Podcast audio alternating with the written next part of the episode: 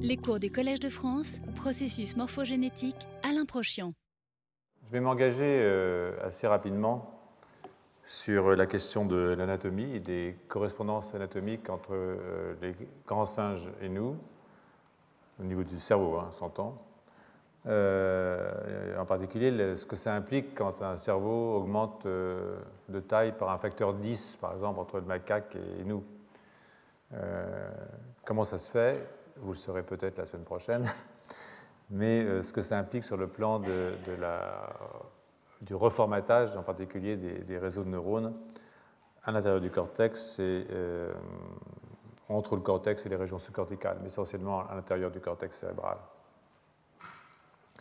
Donc, euh, avant d'en arriver là, je vais reprendre un peu les, quelques, éléments du cours de la semaine dernière en les modifiant et euh, en m'appuyant essentiellement euh, sur euh, deux articles qui ont été publiés en 2010 et en 2004, en fait des articles relativement anciens par deux collègues. Je vous donnerai les références si ça vous intéresse. De toute façon, tous les cours seront mis sur le site du collège et vous aurez accès aux références.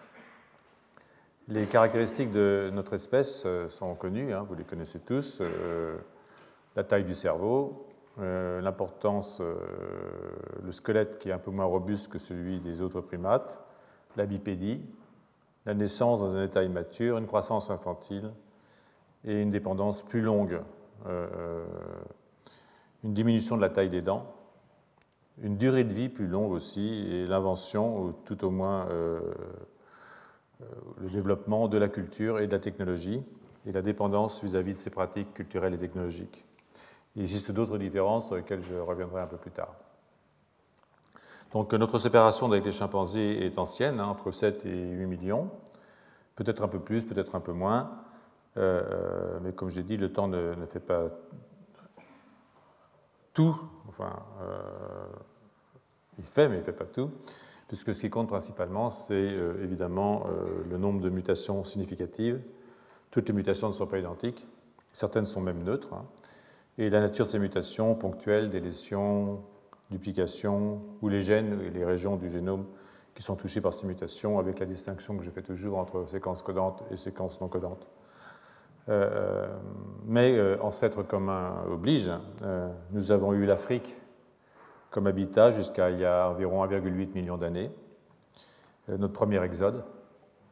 Et les australopithèques sont nos ancêtres, bipèdes mais avec un petit cerveau, en fait des singes avec une drôle de façon de marcher.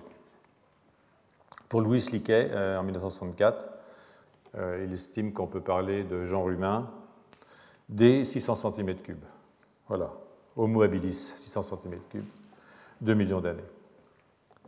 Donc les hommes modernes, les sapiens, euh, sur le plan anatomique, sont apparus en Afrique il y a 130 à 160 000 ans et ont commencé à voyager il y a entre 50 000 et 100 000 ans.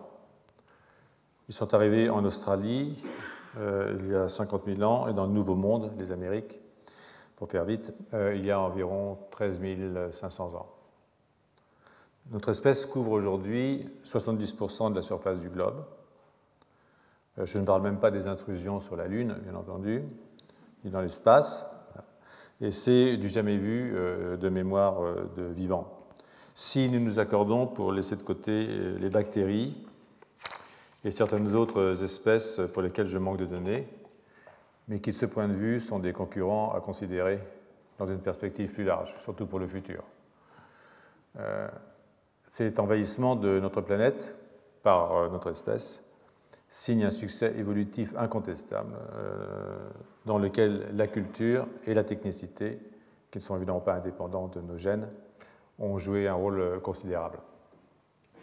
Donc aujourd'hui, nous sommes 6 à 7 milliards, comme vous le savez, et sauf accident, toujours possible, euh, nous marchons vers 10 euh, 000 milliards, vers 10 milliards. Alors si vous estimez que 150 millions d'individus ont vécu dans les 5 millions d'années qui précèdent, c'est-à-dire depuis Homo habilis environ, 2 millions d'années, 5 millions, tout ça est assez variable, avec un taux de mutation de 7, 10 puissance moins 5 euh, disons 1 sur 10 000 quoi, euh, euh, par gène et par personne. Cela laisse environ l'espace pour, en théorie, si vous comptez un génome diploïde, 10,5 millions d'allèles différents par gène. étant donné en fait la faible variance génétique entre les individus chez les humains actuels, on, peut, doit calculer et on peut calculer que pendant très longtemps, avant les grandes migrations, notre population était limitée à environ 10 000 individus. Tous des Africains. Donc au départ, il y a 10 000 Africains, euh, voilà, bien moins nombreux que les 30 000 chimpanzés qu'on peut calculer euh, avec le même type de calcul qui euh, cohabitaient avec nous. si on ajoute le petit nombre de gènes codants pour des protéines, autour de 20 000, comme vous le savez, on comprend immédiatement euh, l'importance extrême euh, des phénomènes de régulation de l'expression génétique, euh, sans lesquels on ne peut pas expliquer l'évolution aussi rapide en l'absence de, avec un si petit nombre de mutations. Donc je termine ce préambule en soulignant les efforts, les effets forts de l'espèce humaine sur l'environnement au point que l'ère de Sapiens a été redéfinie euh, par certains comme l'Anthropocène, et en rappelant que les humains continuent d'évoluer, y compris génétiquement, euh, même si la forme d'adaptation dominante euh, est de nature culturelle, en incluant dans ce terme de culturel toutes les inventions d'ordre technologique, bien entendu.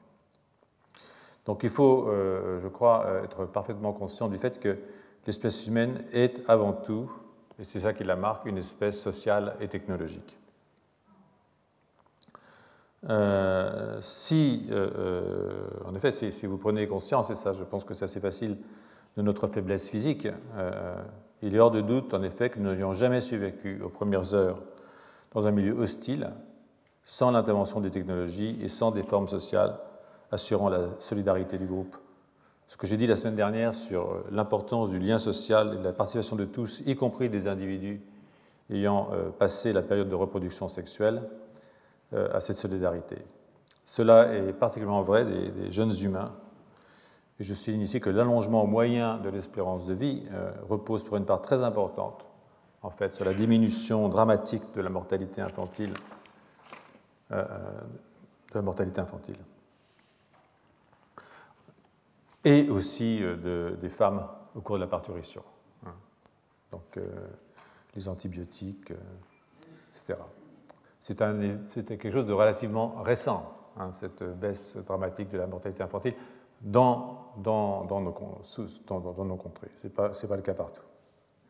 Donc pour nombre d'entre nous, euh, la culture est apparue il y a environ 50 000 ans, avec euh, euh, la cognition, les mythes, les outils, les arts, les langages, les aspects sociaux.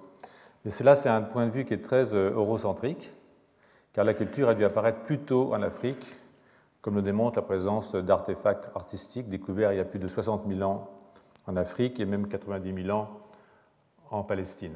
Vous avez ici des, exemples euh, de, ceux qui étaient là euh, la semaine dernière au colloque de rentrée. On peut voir que, en fait, j'ai vu que Hublin avait pris les mêmes coquillages euh, qui étaient percés, comme vous voyez ici, découverts en, Israël, qui est vieux de 90 000 ans, avec, qui devaient servir probablement à des ornements en forme de collier.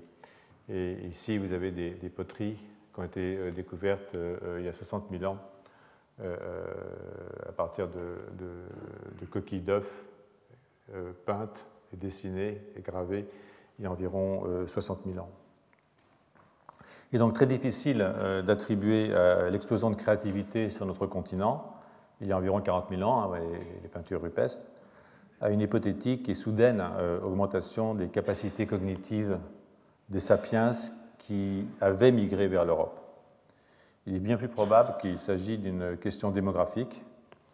Euh, si on veut bien accepter l'idée que la densité de population en Afrique il y a 100 000 ans était au moins identique à celle observée en Europe il y a 40 000 ans, mais qu'elle a diminué ultérieurement euh, avec euh, la perte des artefacts culturels. C'est très rare de trouver des artefacts culturels de ce type au cours d'immigration, et aussi de la diminution de la taille des sociétés. Tout ça, évidemment, extrêmement spéculatif, euh, ça va de soi. Donc, si on aborde les questions anatomiques, j'ai commencé de façon assez large euh, en m'appuyant sur une revue de David Neal qui a été publiée en 2007, qui est assez ancienne aussi, mais qui met assez bien en place les principes, sur lesquels on va discuter parce qu'il s'efforce de mettre en relation, si vous voulez, les spécificités du comportement des humains avec l'évolution de leur cortex. Bon, le système nerveux euh, était d'abord euh, composé d'un petit nombre de neurones construits en réseau, hein, un petit peu comme, euh, dans certaines espèces qu'on trouve aujourd'hui, par exemple chez les hydres. Pour ceux qui ont un système court sur l'évolution du, système nerveux, ils le savent. Et euh, euh, il dans d'autres espèces, développé et spécialisé en ganglions cérébraux, hein, pour ce qui est du système nerveux central en tout cas, en ganglions cérébraux chez les arthropodes, et euh, en cerveau, en tube nerveux chez les mammifères, chez les vertébrés. Donc il faut comprendre que l'invention du cerveau des vertébrés, hein, les arthropodes et nous, on s'est séparés il y a environ 600 000 600 000 ans, c'est pas 600 millions d'années, donc c'est pas, pas 600 000 ans, non, non 600 millions d'années. C'est pas, pas tellement, pas tellement loin. Hein. Enfin, c'est un petit peu loin, mais c'est pas si loin que ça.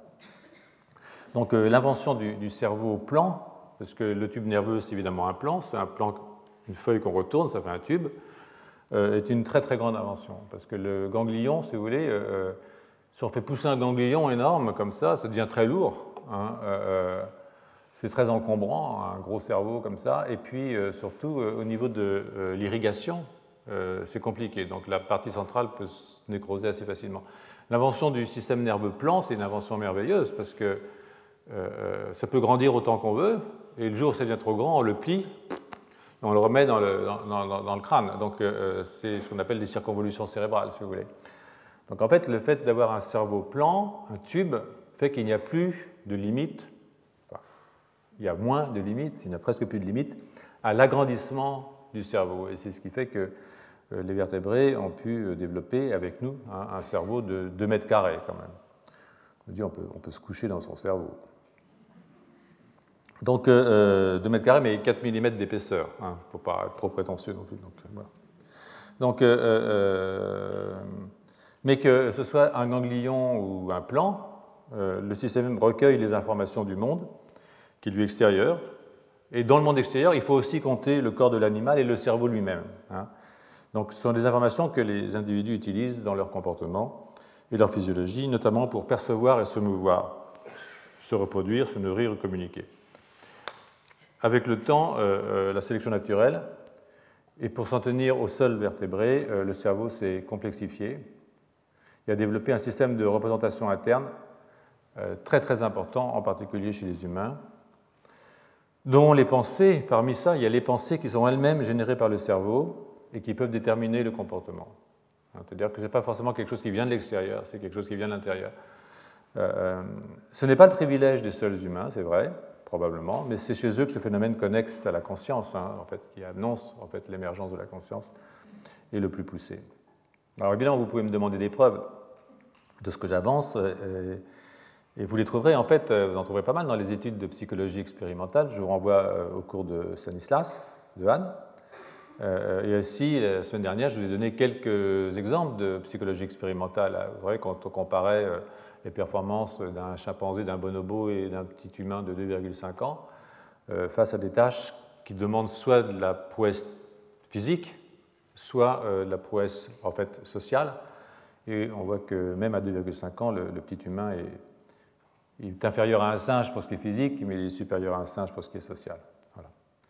Donc, euh, euh, mais il y a une preuve qui est relativement simple euh, à saisir et qui est assez évidente, même si elle est assez peu plaisante, c'est que Sapiens peut aller à l'encontre des intérêts évolutifs immédiats, puisque son cerveau peut conduire certains humains à prendre des décisions bizarres, par exemple ne pas se reproduire, hein, voire se suicider. Euh, ce qui est un cas euh, très clair de ce qu'on appelle l'hypertélie évolutive. Donc je rappelle qu'un trait hypertélique est un trait qui, au départ avantageux sur le plan sélectif, est devenu négatif. L'exemple classique est celui des défenses des mammouths, caractère sexuel secondaire avantageux pour les mâles dans la séduction des femelles, qui aiment. Allez savoir pourquoi. Hein. Euh, les défenses, les grandes défenses et qui à la fin a fini par empêcher ces animaux de se mouvoir en milieu forestier qui a pu contribuer à leur extinction. C'est en tout cas ce que certains ont proposé. Donc on peut se dire que le cerveau humain, d'une certaine façon, a aussi un caractère hypertélique et que nos circonvolutions cérébrales nous amèneront peut-être un jour, comme celle des défenses des mammouths, à notre perte. Voilà.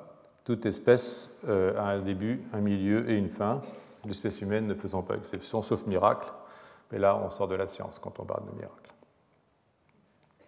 Si nous laissons de côté les animaux dont le comportement est stéréotypé et prédictible, hein, même pour ce qui est de nos animaux de compagnie préférés, le cas des chimpanzés et des bonobos est intéressant, du fait de leurs fonctions cognitives qui sont certes exceptionnelles et par certains aspects proches des nôtres, mais dont nous avons souligné les limites la semaine dernière, en, comparant, justement, je vous le rappelle, de très jeunes humains de 2,5 ans et des bonobos et chimpanzés adultes. Euh, ils sont particulièrement euh, inférieurs à nous dans tout ce qui a à voir avec ce qu'on appelle la théorie de l'esprit, Theory of Mind, theory et théorie de l'esprit qui consiste évidemment à attribuer des pensées à quelqu'un d'autre et à se déterminer en fonction de ce qu'on pense que l'autre pense, même si parfois on peut se tromper. Euh, et du point de vue culturel, vous avez avec moi facilement qu'il y a loin de la brindille à thermite à la bombe thermonucléaire laquelle nous ramène à une possible euh, hypertélie du cortex humain. Mais comme nous sommes darwiniens, nous allons nous interroger sur l'évolution morphologique du néocortex en laissant pour un cours ultérieur la question des mécanismes qui ont permis cette évolution euh, marquée par une augmentation de la taille et des changements importants de la structure. Euh, et un point essentiel, des connexions. Hein, il ne faut jamais oublier que c'est vraiment les connexions qui jouent un rôle essentiel. Donc le néocortex, des mammifères à six couches. Et c'est une invention des mammifères, comme je dis, et que chez Sapiens, le néocortex représente 80% du poids du cerveau, ce qui est absolument considérable. D'autres régions corticales plus anciennes, qu'on appelle le paléocortex, sont organisées en trois couches, euh, euh, avec euh, les structures majeures sont le cortex piriforme, qui traite les informations olfactives, et qui n'est pas innervé via le thalamus, qui est innervé directement via le bulbe olfactif. Et, puis qui est déterminé par le domaine d'expression de, de, facteurs de transcription, la frontière, je veux dire, et puis il y a l'hippocampe, évidemment. L'hippocampe, qui est une structure qui joue un rôle majeur dans l'apprentissage de la mémoire, qui a aussi trois couches. La frontière entre le cortex à six couches et trois couches, donc entre le cortex piriforme et le reste du cortex, est euh, lié, euh, euh, déterminé par le domaine d'expression d'un facteur de transcription de la famille des homoprotéines, en particulier LHX2, qui est absolument nécessaire à la formation d'un cortex à six couches. Je reviendrai plus tard sur le rôle de ces facteurs de transcription quand nous traiterons de la formation de compartiments dans le cortex, de la séparation des différentes régions du néocortex en zones qui sont distinctes sur le plan physiologique.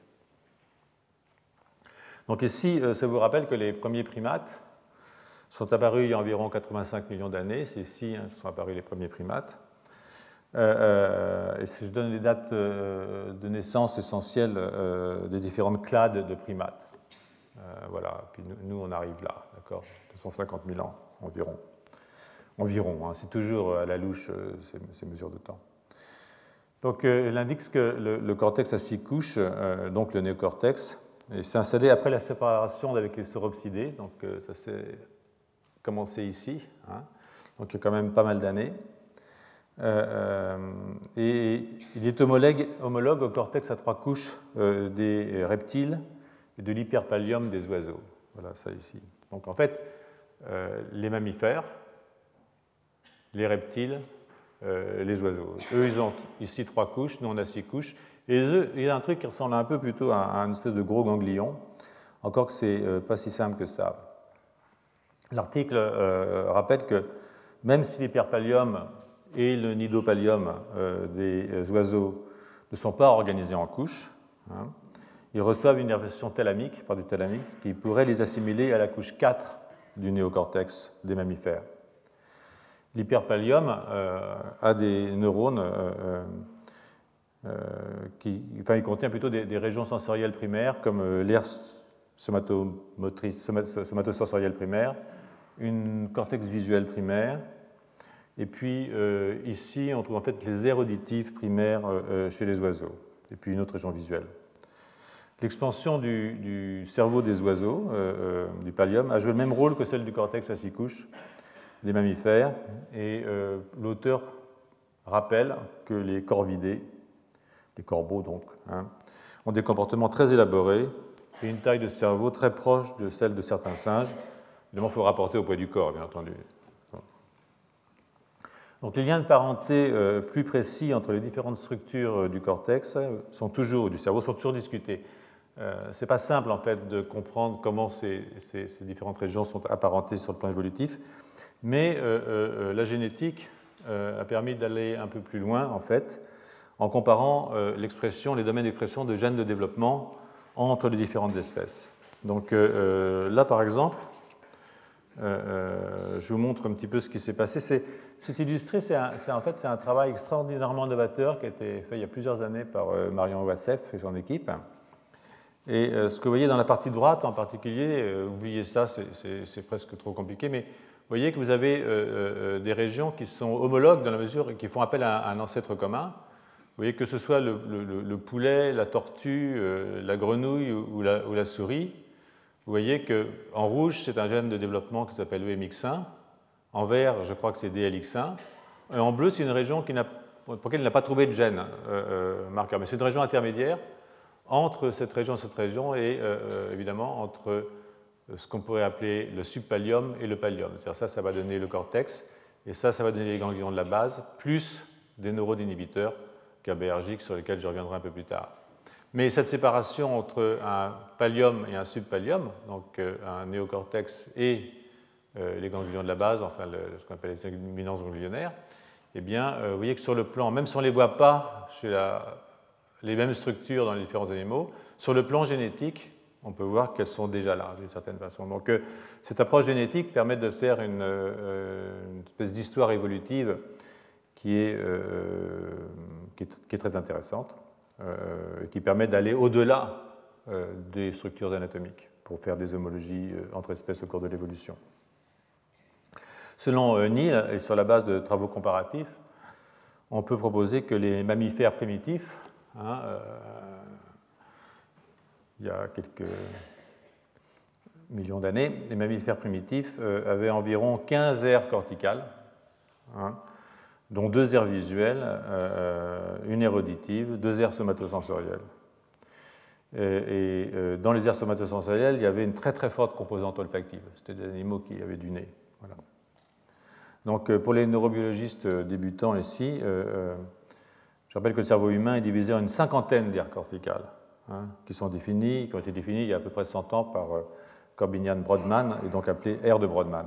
Hein. Donc, euh, euh, vous les voyez ici, c'est 50 aires. Donc, on est passé, si vous voulez, de, de 15 aires à 50 aires. Donc, il s'est passé quelque chose au cours du développement, au cours de l'évolution, sur le plan de la, de l'agrandissement du cortex, mais de sa structuration en aires corticales plus importantes. Donc, euh, euh, il faut donc comprendre, en, fait, ce que j'essaie de vous faire comprendre, j'essaie de comprendre moi-même, bien entendu, ce sont euh, les bases génétiques et cellulaires de cette augmentation du nombre de ces aires, en relation, évidemment, avec notre développement cognitif. Donc, l'évolution du cortex se marque par une augmentation de sa surface, je vous l'ai dit, 2 mètres carrés pour nous, mais pas de son épaisseur. En fait, l'épaisseur a très peu changé. L'épaisseur, c'est toujours les, 4 mm pour Sapiens. Bon, elle peut varier de 2 à 4, mais ce n'est pas du tout du même ordre. L'augmentation accompagne, évidemment celle du corps, très souvent, et ça permet de définir ce qu'on appelle un cortex, un, coefficient d'encéphalisation, qui est le rapport du poids du cerveau au poids du corps. Alors ce rapport est, lié euh, essentiellement, si vous voulez, le fait qu'il y a un rapport entre le poids du cerveau et le poids du corps, c'est lié essentiellement au fait qu'un cerveau ça sert à faire des choses extrêmement simples, euh, euh, euh, normalement, c'est-à-dire sentir, sentir et bouger, percevoir et bouger, et, bouger en fonction de ce qu'on perçoit. Donc c'est essentiellement un truc sensorimoteur. Donc plus le corps est grand, plus il y a de domaines sensoriels, plus les représentations sensorielles sont importantes, parce qu'on a plus de récepteurs sensoriels, et bien plus le cerveau est, grand. Donc cet indice, cet index d'encéphilisation, s'il augmente, ça veut dire que le cerveau augmente plus vite qu'il ne devrait, entre guillemets. D'accord? Vous allez voir que chez nous, il a augmenté beaucoup plus vite qu'il n'aurait dû.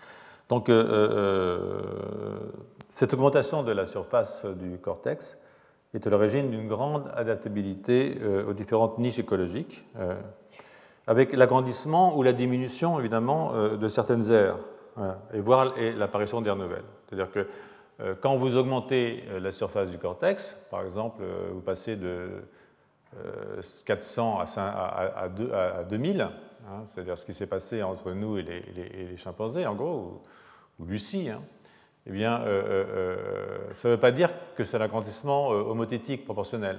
Nous avons proportionnellement perdu, par exemple, en air visuel primaire. Et nous avons évidemment augmenté énormément dans tout ce qui est les régions antérieures qui sont liées au phénomène cognitif. Donc, donc ça, il faut comprendre que et aussi, ces, modifications sont rendues possibles par la structure de là. Vous voyez, par exemple, ici, vous avez le cortex sensoriel, hein, S1 et S2. Voilà, donc ça, c'est du cortex sensoriel. Et ça, c'est du cortex moteur ici. Et je ne sais pas comment il a fait, Brodmann, pour distinguer la frontière entre le cortex sensoriel et le cortex moteur. Il ne s'est pas gouré. Hein. Euh, ça, c'est son schéma. Il a mis une petite flèche ici. C'est là que commence le sensoriel et c'est là que commence le moteur. Mais Très honnêtement, si vous regardez le cortex, vous ne pouvez pas voir de différence. Hein, euh, alors, je ne sais pas comment il a fait, vraiment. Mais euh, ça, c'est très important qu'on puisse pas voir de différence parce que ça veut dire que vous pouvez bouger le bord, placer ici, le passer ici, et vous gardez la même structure tissulaire et la même structure cellulaire. Donc on peut bouger les bords sans avoir à changer la structure du cerveau. Donc ça, c'est vraiment quelque chose de très, très, très utile. Hein, parce que vous augmentez votre cortex, où vous bougez les bords et vous gardez les mêmes structures en six couches avec euh, les neurones GABAergiques, les neurones glutamatergiques, parce qu'en même temps, on, change on garde les mêmes types cellulaires partout. Alors, il y a quelques petites exceptions, mais pas énormément.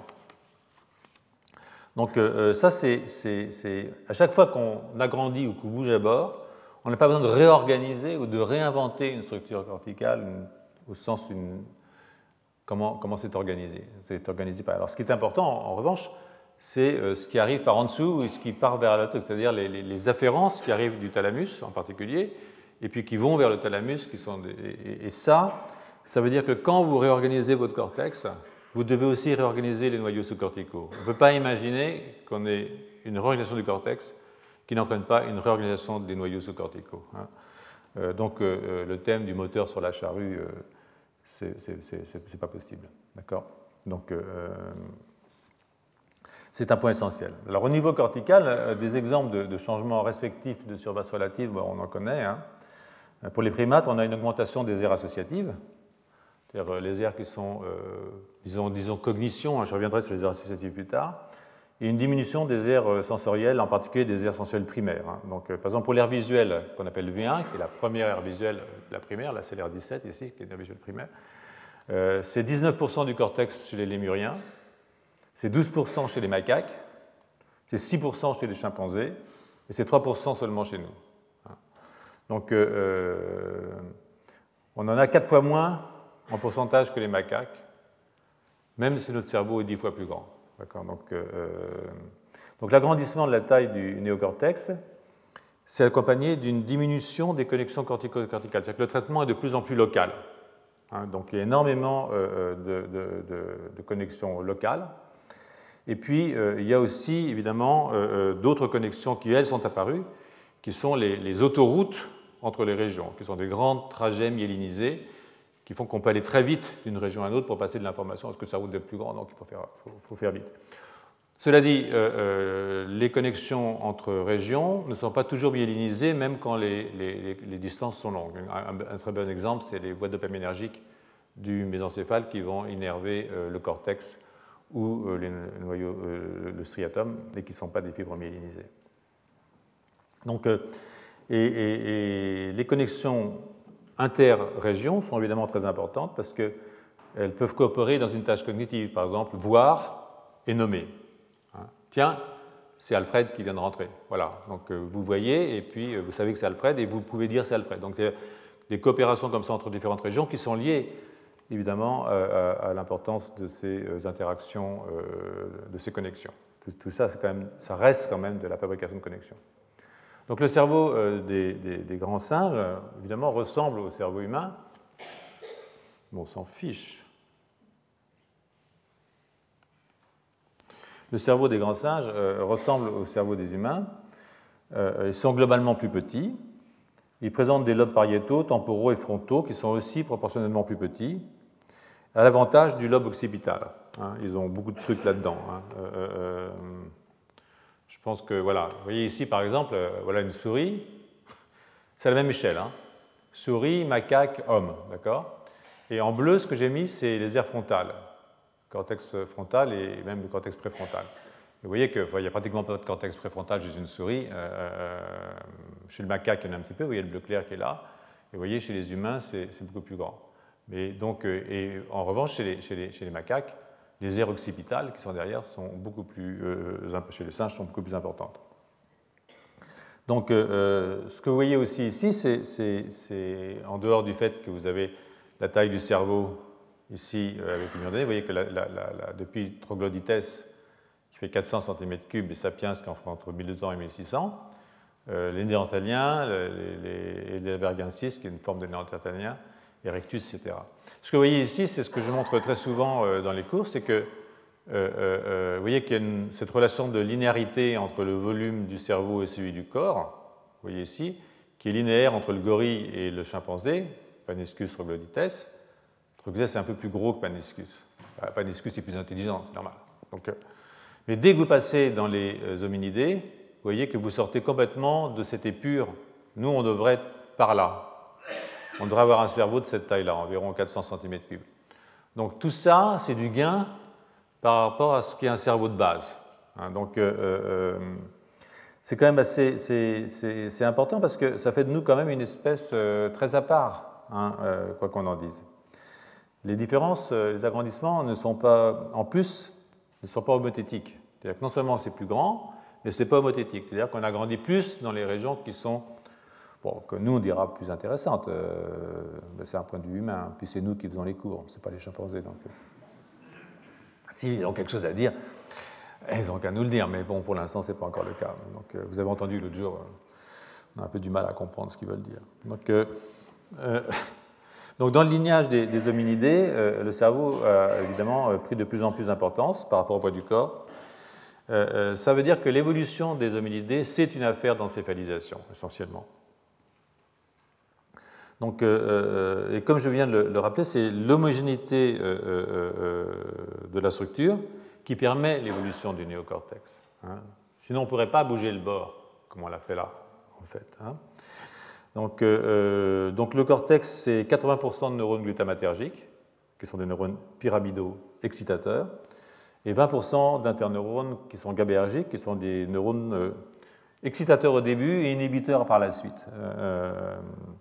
Donc je laisse de côté les populations neuronales plus rares. Euh, j'oublie surtout, euh, euh, mais je rappelle toujours, l'importance des cellules gliales et des cellules vasculaires, hein, qui constituent quand même 90% du cortex hein, et ont un rôle physiologique majeur. Donc on en a parlé et on en reparlera un peu plus tard.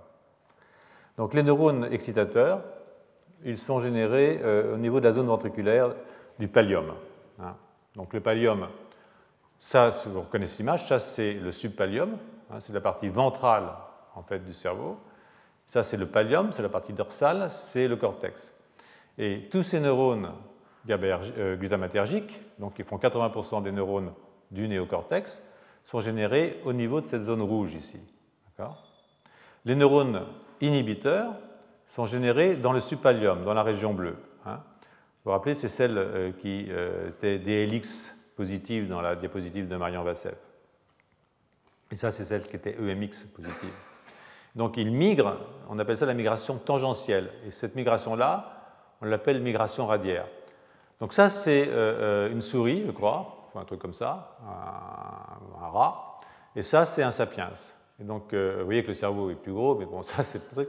ce que je vous ai montré ça, c'est parce que Pascal Rakic euh, prétend qu'il y a des neurones GABAergiques, donc inhibiteurs, qui viennent par migration radiaire euh, à partir d'ici. Euh, donc ça, c'est très contesté, je pense que c'est faux d'ailleurs. Enfin bon, c'était une belle idée. Voilà, ça arrive. Hein. mais c'est pas entièrement encore, encore, encore à mettre entièrement au panier. Mais c'est une idée pour expliquer qu'on a plus de neurones inhibiteurs. Effectivement, on a plus de neurones inhibiteurs que, que les, autres, les autres vertébrés.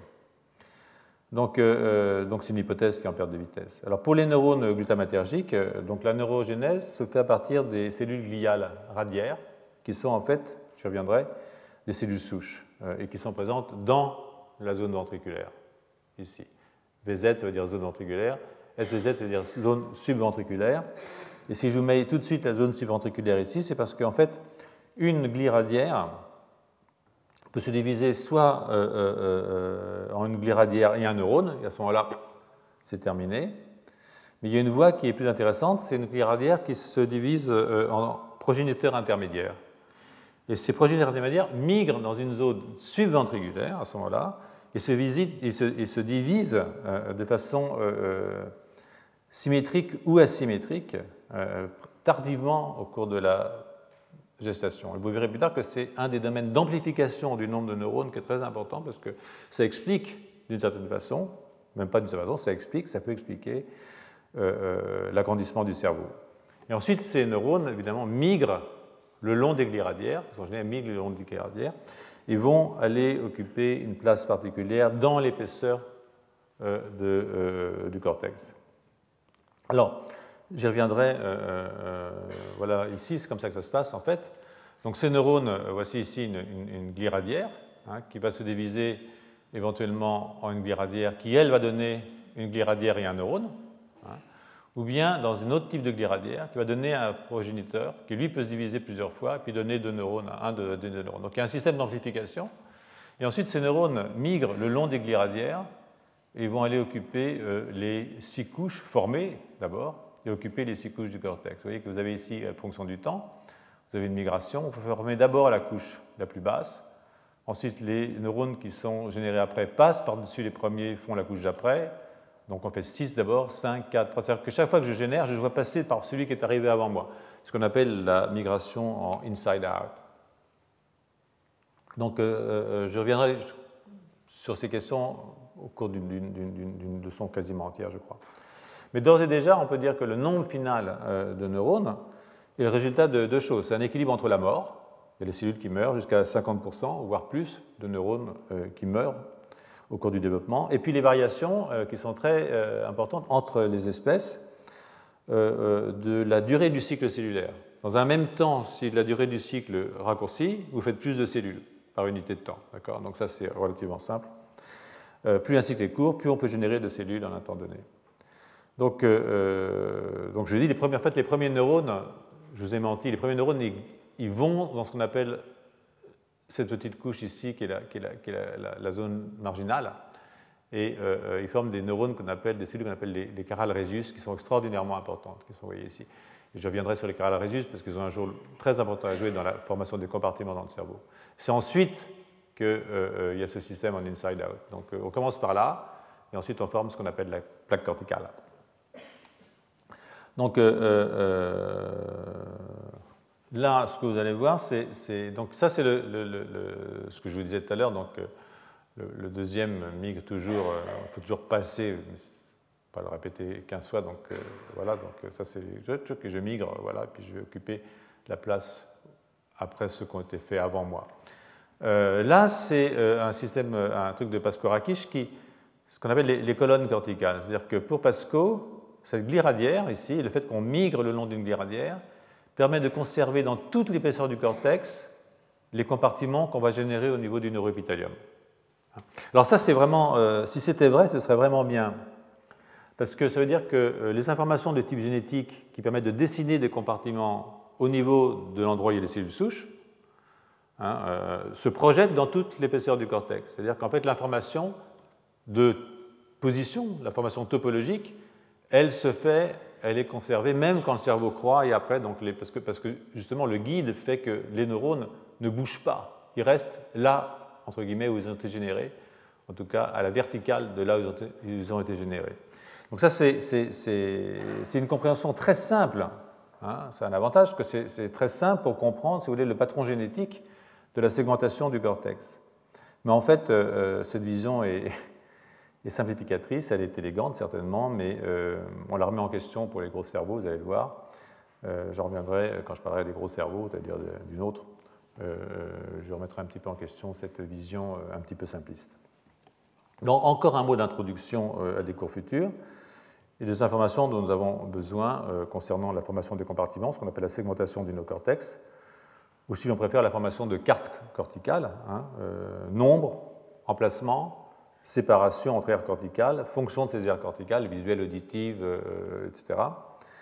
le schéma classique, qui est celui dont je viens de vous parler et sur lequel je reviendrai, a été quelque peu modifié.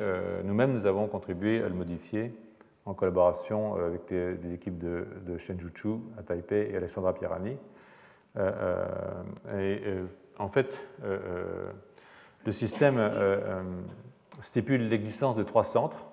Un centre antérieur, un centre médian, hein, vous voyez ici rostral, médian et latéral, donc trois centres, et trois centres qui sécrètent ce qu'on appelle des morphogènes, c'est-à-dire des molécules qui diffusent dans le cortex. Euh, je ne crois pas, moi, vraiment à la diffusion, mais on en reparlera plus tard.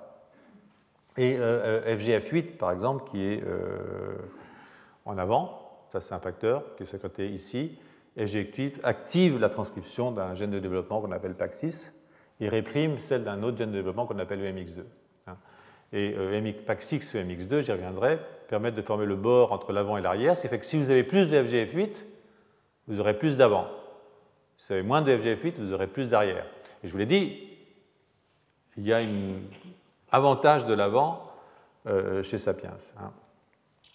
Donc, euh, donc, ça a une importance euh, pour les domaines occupés par les parties frontales et caudales du cerveau, non sans rapport, comme je vous le disais à l'instant, avec l'évolution du cortex chez les hominidés, dont les régions frontales hein, ont augmenté de taille aux dépens des régions caudales. Donc en fait, si vous imaginez qu'un des mécanismes, ça peut être une augmentation de la transcription de PAX6, par exemple, ou plus de FGF8, il y a différentes façons de voir les choses, ou moins de MX2, évidemment, mais ça j'y reviendrai, reviendrai, dans un cours. Voilà.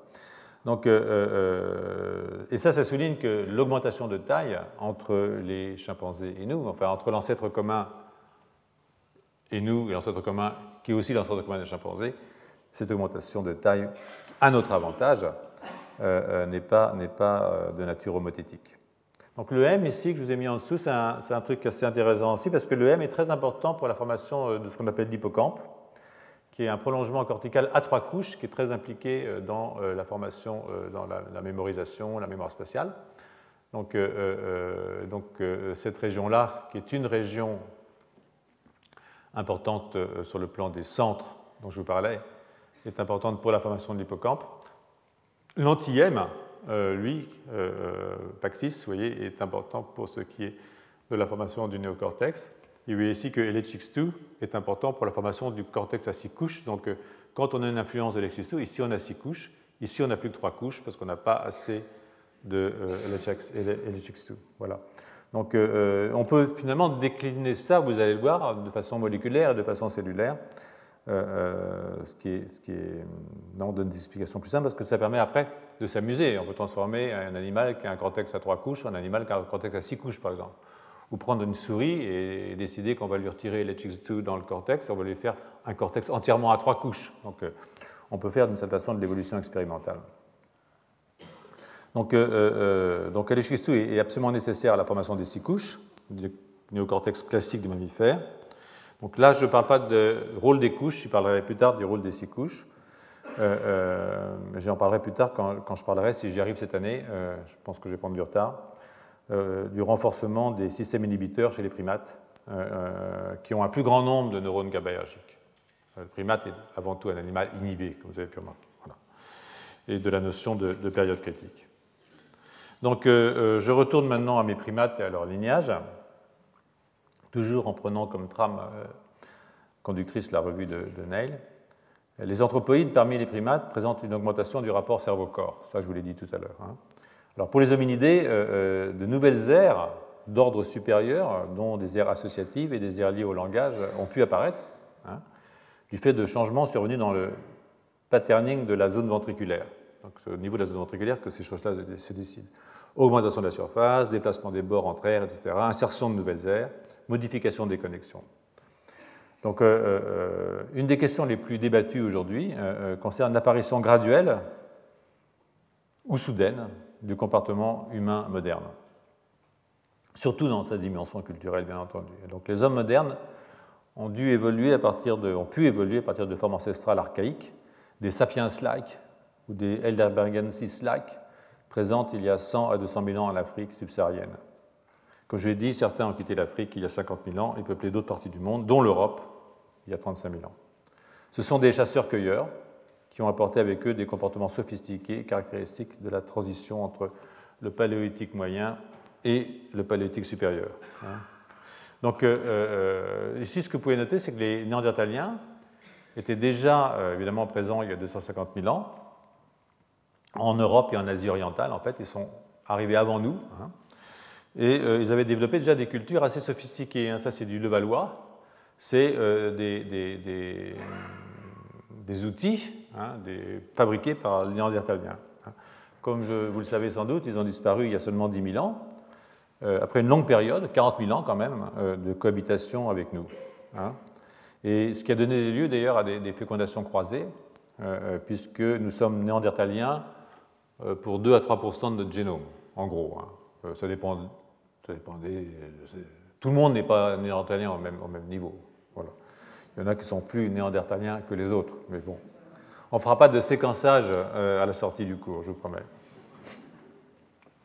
C'est un avantage, hein euh, on n'en sait rien, ça. Euh, euh, les gènes qui sont restés sont probablement des gènes qui n'ont pas été contre-sélectionnés, en tout cas par l'évolution probablement, évidemment, de toute évidence. Donc les humains de culture paléolithique et paléolithique supérieure étaient similaires à nous, hein. ils sont venus d'Afrique subsaharienne, ils avaient probablement atteint le stade évolutif qui est le nôtre il y a 100 000 ans. Donc euh, euh, je ne crois pas qu'il y ait eu de révolution cognitive il y a 50 000 ans. Probablement pas. Je, vous ai déjà expliqué pourquoi au début du cours. Enfin, quelle que soit la réalité et la date, surtout la date, que la réalité on ne peut pas en douter véritablement, cette révolution euh, cognitive implique soit une modification de la taille du cortex préfrontal et de ses connexions avec des aires associatives, soit des changements plus tardifs au cours du développement, en particulier les connexions cortico-corticales. Donc euh, la, prochaine diapositive vous montre un tout petit peu euh, euh, un scénario possible d'évolution, hein, plusieurs d'ailleurs, en correspondance avec l'accroissement de la taille du cortex. Vous voyez ici aussi un cortex, et puis ici il est passé de cette taille-là à cette taille-là. Et là, ce que j'ai dessiné, c'est quelque chose d'homothétique, c'est-à-dire, vous voyez, il y a une proportion entre les différentes aires. Donc évidemment, ça c'est lié à la neurogénèse, on en parlera. Et euh, euh, ce qu'on peut penser, c'est que l'augmentation de cette taille, vous voyez tout d'un coup ici, permet l'apparition, là, d'une nouvelle ère en blanc. Hein. Et l'apparition d'une nouvelle euh, eh bien, ça va entraîner des modifications des connexions cortico-corticales. Donc c'est toute une réorganisation du cortex qui peut être mise en place à partir de l'augmentation de cette nouvelle ère. Donc vous voyez ici aussi euh, cette nouvelle ère qui apparaît là, qui était déjà là, mais qui apparaît. non, là, c'est des modifications des connexions après. Donc il y a des connexions, puis elles peuvent se perdre. Il y en a qui peuvent être renforcées par l'activité, il y en a d'autres qui peuvent apparaître. Donc euh, euh, tout ça, c'est pour vous dire qu'il ne s'agit pas de grandir uniquement. Hein. Il s'agit aussi de voir ce qu'on fait avec la nouvelle surface qu'on a récupérée. et ce qui est aussi important, c'est qu'il y a le thalamus en dessous, et que euh, la projection sensorielle, essentiellement au départ, qui vient du corps vers le thalamus, se projette ensuite vers le cortex. Donc quand vous avez des modifications au niveau cortical, vous avez forcément des modifications au niveau thalamique, au niveau sous-cortical. Donc il faut aussi penser que ces changements de connexion, elles se retrouvent ici, mais elles doivent aussi se trouver à ce niveau-là. Donc ça, c'est ne sont pas mentionnées dans cet article, les, modifications des interactions sous-corticales, mais je crois qu'il ne faut pas oublier que ce sont des choses qui sont vraiment importantes. Donc il n'y a pas de changement indépendant, si vous voulez, entre les niveaux corticaux et les autres niveaux dans la construction et le développement et l'évolution du, système nerveux. Donc, euh, euh, donc, pour revenir aux connexions euh, de la dia 13, est-ce que je me trompe? Voilà. Pour revenir aux connexions, Ici, je vous résume un tout petit peu les interactions au niveau d'une même colonne de neurones. Donc là, vous êtes dans le cortex, hein, voilà votre colonne. Ça, c'est le schéma Rakish que je vous remets quand même, parce qu'il est vraiment pratique. Donc euh, vous avez une colonne qui est en fait l'unité de computation dans le cortex. Enfin, on la voit comme l'unité de computation dans un cortex. Vous voyez que ce qui arrive du thalamus euh, va vers la couche 4. Et ensuite, à partir de la couche 4, vous avez euh, des interactions avec la couche 3 et la couche 2. Alors, la couche 4, c'est essentiellement des neurones, des interneurones couche 3, couche 2, avec des neurones pyramidaux. Je reboucle sur les couches 5 et 6 et je repars vers le thalamus. C'est quasiment un arc réflexe, sensory, moteur. Euh, mais ce n'est pas entièrement un arc réflexe parce que, bien entendu, vous avez euh, des interactions entre colonnes. Donc là, vous avez les connexions cortico-corticales. Donc maintenant, je vais de ma couche 3 et je vais aller vers la couche 4 de l'autre colonne. Et là, je me fonctionne comme si j'étais une nouvelle afférence sensorielle. C'est-à-dire que je vais redonner une information sensorielle entre guillemets, parce qu'en fait, elle est totalement cérébrale, euh, euh, à la couche 4. Et ça, ça peut être une aire supérieure. C'est-à-dire, euh, je vois, d'accord, ça c'est tout bête, hein, je vois des formes, mais si je comprends ce que je vois, ça fait appel à des aires différentes qui sont d'ordre supérieur. Donc ça, c'est comme ça. Et là, maintenant, c'est encore, plus, encore plus fort. Hein, euh, parce que j'ai mis trois R, enfin il a mis trois R. On voit qu'on a le premier, donc euh, environnement, thalamus, j'arrive à la couche 4, là c'est ça, et ensuite, avec les boucles, les montées vers les heures de plus en plus supérieures, d'intégration euh, cognitive du coup, ensuite quand je reboucle vers ma première colonne, je ressors et j'induis un, comportement.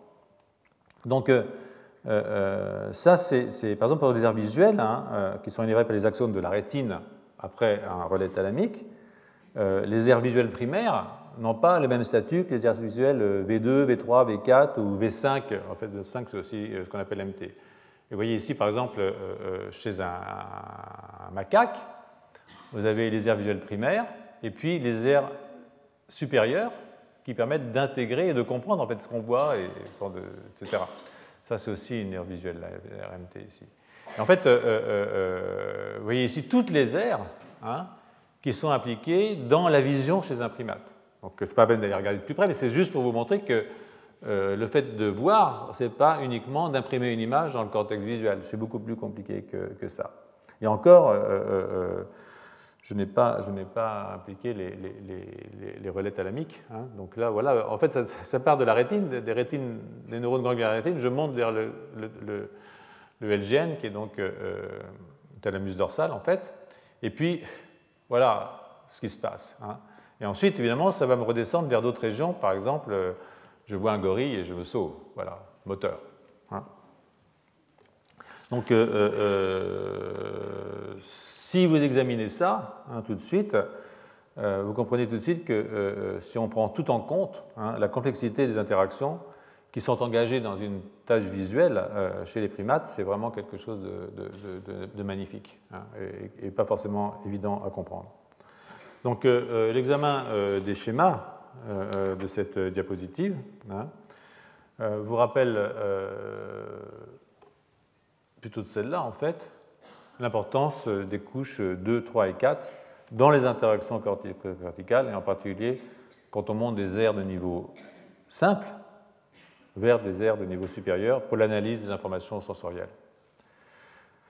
Alors ces couches hein, se sont énormément agrandies euh, euh, avec l'évolution, avec plus de neurones pyramidaux. Hein. Voilà ici, voilà ici une souris Ici, je ne sais pas, je pense que c'est un, primate de base. Et là, c'est les humains. Est-ce que vous voyez, euh, ça c'est un, un, chimpanzé, ça c'est un humain.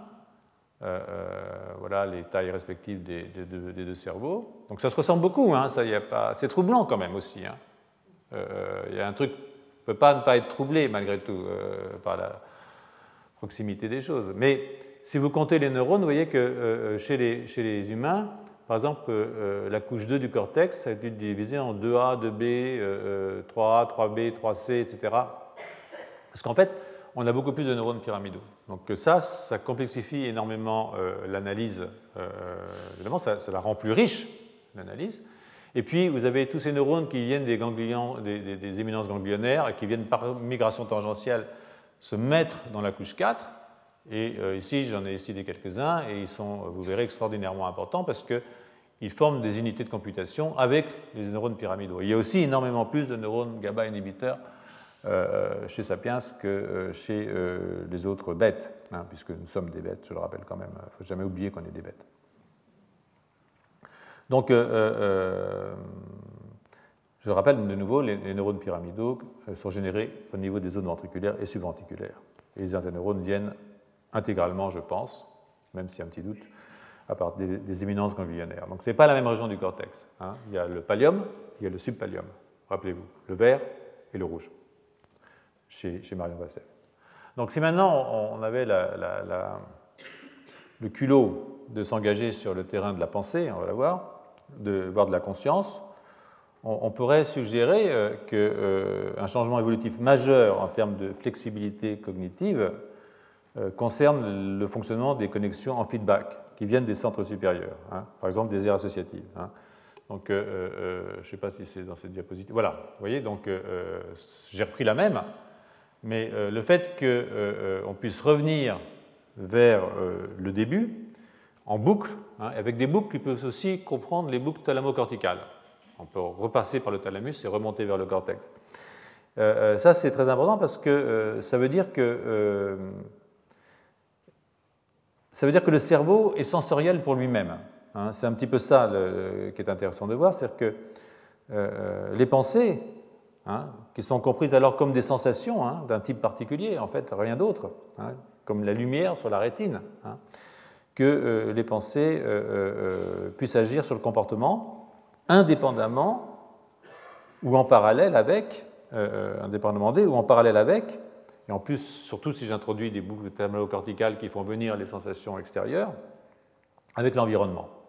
Donc ça, ça veut dire que l'activité cérébrale par elle-même crée son propre environnement sensoriel en faisant office d'information sensorielle. Hein. On peut proposer, moi, je proposerais assez volontiers, ça c'est une touche un peu personnelle, et, j'y pense depuis un certain temps, euh, euh, l'hypothèse selon laquelle les émotions, par exemple, ou d'autres états mentaux non liés à une stimulation sensorielle directe, externe, euh, mais qui est générée de l'intérieur, hein, l'anxiété, l'angoisse, toutes sortes de choses que vous ne connaissez pas, mais vous verrez, puissent passer par les systèmes dopaminergiques de l'aire tegmentale ventrale, ici en particulier les aires à 10 à 8, et euh, euh, projeté sur le cortex euh, via les, afférences dopaminergiques. Et ça, ça voudrait dire de cette façon que ces noyaux jouent pour ce type particulier de sensation le rôle que peuvent jouer par exemple la rétine pour la vision. Hein. Donc, donc ce serait des transporteurs d'une information sensorielle d'un type particulier.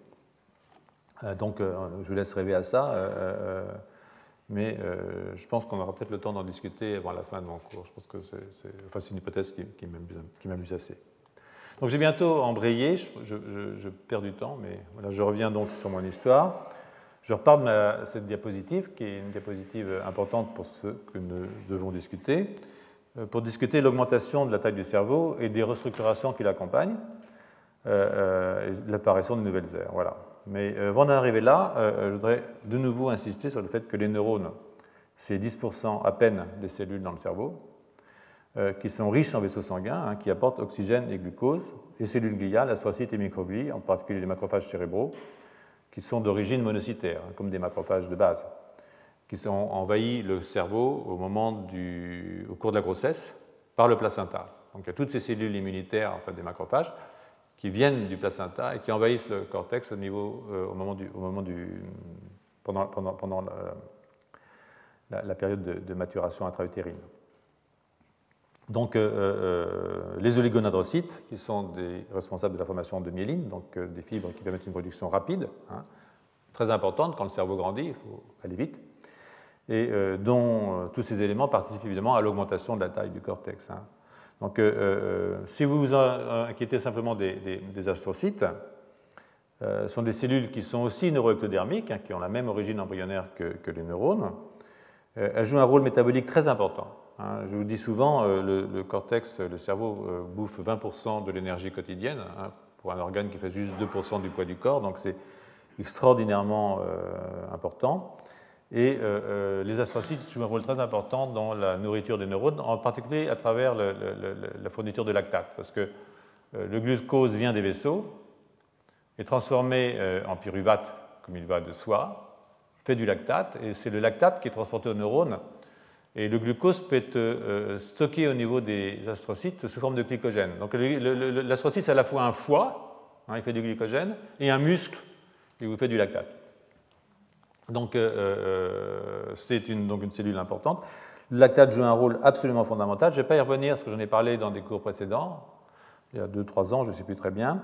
Et je vous renvoie aux travaux du groupe de Pierre Magistretti qui a développé depuis une trentaine d'années euh, ce projet sur l'importance euh, du lactate dans le cerveau. C'est vraiment, quelque chose de très important. juste un exemple. Hein.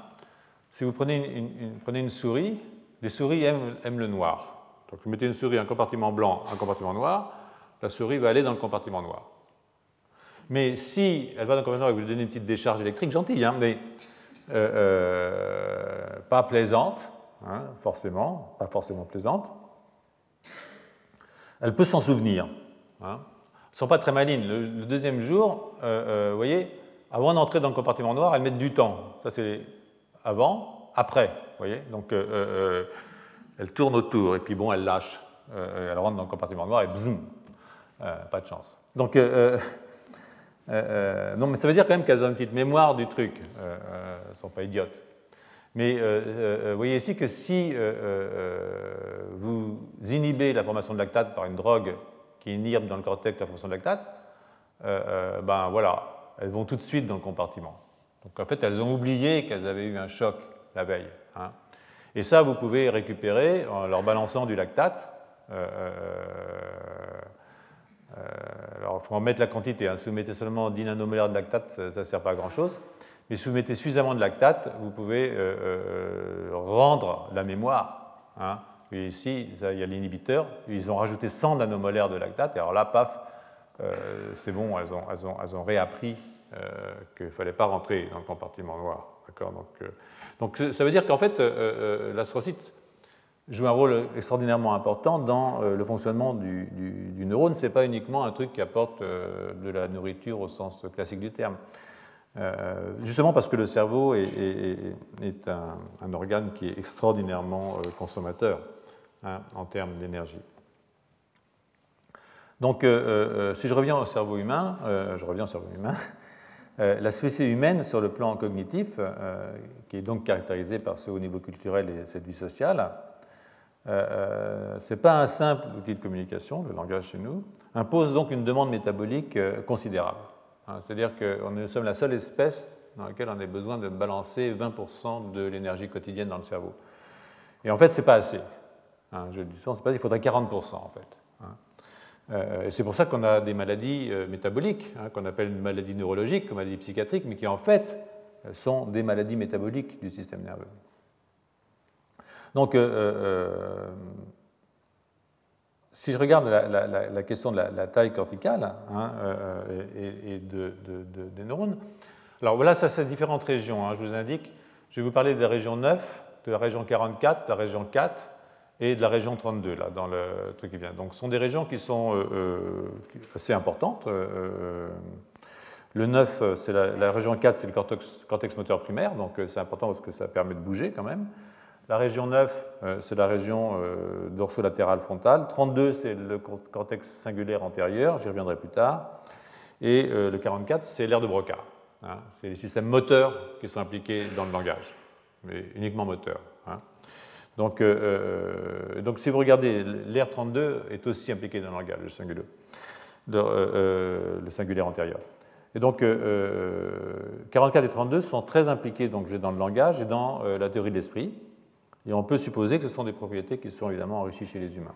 Donc, euh, si je regarde cette diapositive ici, ce que euh, je vous montre déjà, c'est que si vous regardez euh, dans ces quatre R, hein, la proportion entre gli et neurones, vous voyez que quand je passe du macaque à l'humain, j'augmente mon pourcentage. C'est-à-dire que ce n'est pas seulement que j'ai plus de neurones, c'est que j'ai plus de gli par neurone. Et ça, c'est normal parce qu'il faut que je nourrisse la bête hein, qui va faire le boulot après. Et, donc, euh, et, là, on est parti vraiment de, très très bas. Hein. Je ne voudrais pas dire ça parce que s'ils m'entendaient, mais euh, de très très bas chez les singes. Et, vous voyez qu'on monte progressivement gorille, panne, troglodytes, hein, et sapiens. vous voyez que si vous regardez dans la région 9L, hein, eh bien, vous avez non seulement évidemment la taille du cerveau augmente et le poids du cerveau augmente, ça va de soi, mais vous voyez que vous avez un rapport gli-neurone qui est plus important chez Sapiens que chez les autres animaux. Et là, c'est par, vous voyez, par, par région. Vous voyez que dans l'R4, 9L et 32, chez Sapiens, par rapport à Pan et par rapport à, au macaque, le rapport, euh, il y a plus de gli que euh, chez nous que, chez les autres. Donc la glie n'est pas quelque chose, il n'y a pas l'homme glial, l'homme neuronal, c'est idiot. Euh, il y a l'homme tout court, mais tous les types cellulaires participent évidemment à la formation du, système nerveux. Donc euh, il y a une augmentation dans les quatre. Hein, il y a un avantage pour la couche 4, hein, euh, euh, qui est une aire motrice et qui n'est pas une aire cognitive, même si on ne peut pas séparer les aires motrices des aires cognitives, en particulier pas les aires motrices des aires du langage, pour des raisons que nous allons explorer peut-être la semaine prochaine, quand on parlera du langage, hein, qui engage un processus moteur extrêmement sophistiqué. Le langage, c'est pour beaucoup un problème moteur. Hein. Ce que je suis en train de faire là, par exemple, de vous parler, ça engage quelque chose d'extraordinairement fin au niveau des mouvements de la langue, des mouvements du palais, euh, euh, qui est extrêmement sophistiqué sur le plan euh, moteur, indépendamment de la sophistication du, du cours elle-même, quelque chose de complètement différent. Et donc ça, c'est lié à des mutations qui sont propres à l'homme dans des gènes particuliers. En particulier, vous en avez parlé dans le gène FOXP2, et j'en reparlerai. Les auteurs ici proposent que la consommation métabolique supérieure chez les humains est plutôt liée à la nécessité de retenir un arbre dendritique, parce que les neurones, même quand ils grandissent, ils aussi peuvent avoir des formes différentes. Les neurones humains, pour des raisons que je vous expliquerai, qui est la mutation d'un gène qui s'appelle SGARP2, euh, euh, et la duplication de ce gène est une forme mutée qui est extrêmement importante pour l'élaboration dendritique. On viendra au gène progressivement eh bien, euh, que les arborisations dendritiques sont extrêmement complexes chez les humains et que euh, ça, c'est coûteux sur le plan de la forme, mais aussi du métabolisme, parce que plus j'ai de contact et plus je suis actif. Enfin bon, oui. Euh, voilà. Donc on peut aussi constater sur cette diapositive, je crois, ce que je mets, que le rapport glyneurone, oui, augmente avec la taille du cerveau, c'est ce que j'ai mis en bas là, sans que cette augmentation, évidemment, puisse rendre compte à elle seule, et loin de là, l'augmentation de la taille de l'organe cérébrale. les neurones comptent malgré tout en nombre hein, et surtout en complexité, ce que je viens de dire, les dendrites, les arborisations, etc. Euh, sans oublier évidemment euh, l'apport des macrophages. Hein, il y a autant de macrophages que de neurones, des monocytes donc cérébraux, et puis euh, évidemment les vaisseaux. Hein, énormément de vaisseaux. On ne peut pas être à plus de 10 microns d'un vaisseau, sinon c'est fini. Quoi. Donc je vais revenir, je vais poursuivre la, comparaison entre sapiens et autres singes principalement les macaques, en ce qui concerne la structure du cortex cérébral, le nombre des aires et leurs connexions. Alors qu'un point technique ici est nécessaire, hein, c'est pour expliquer deux types d'approches par euh, RMI, hein, imagerie par résonance magnétique, qui seront utilisées dans cette comparaison. Donc il y a la diffusion, hein, ce qu'on appelle la Diffusion Weighted Magnetic Resonance Imaging, c'est DWMRI. C'est une technique d'imagerie qui repose sur euh, l'agitation brownienne euh, des molécules d'eau. Et, cette agitation, elle génère un contraste qu'on peut voir euh, par euh, euh, résonance magnétique. Hein. Et ça, c'est bien parce que ça permet de suivre, si vous voulez, les molécules d'eau. Donc en fait, les molécules d'eau, elles ne peuvent pas diffuser librement dans un cerveau. Par exemple, si vous avez une contrainte physique, des grands faisceaux de gli, elles vont migrer le long, par exemple, de la myéline, etc. Donc avec cette technologie, vous pouvez voir des structures cérébrales, c'est-à-dire par exemple des, connexions cortico-corticales, des choses comme ça, grâce à cette technique. Euh, euh, ce qu'on appelle la DTI, la Diffusion Tensor Imaging, justement, ça permet de voir les grands réseaux de myéline euh, à travers un, système nerveux. Donc, et ça donne des images extraordinairement fiables hein, des connexions cortico-corticales, en tout cas entre régions cérébrales. il y a une autre chose qui est vraiment importante, ce qu'on appelle la resting state résonance euh, magnétique nucléaire fonctionnelle. Hein. Alors ça, c'est une autre méthode. Et quand elle est resting state, c'est-à-dire qu'on ne stimule pas l'animal. Il est comme ça. Hein. Euh, euh, on ne sait pas à quoi, tu penses. Hein. Donc, comme, on dit souvent à quelqu'un qui ne veut pas vous parler, à quoi tu penses. Donc, ça, c'est quand il pense à rien.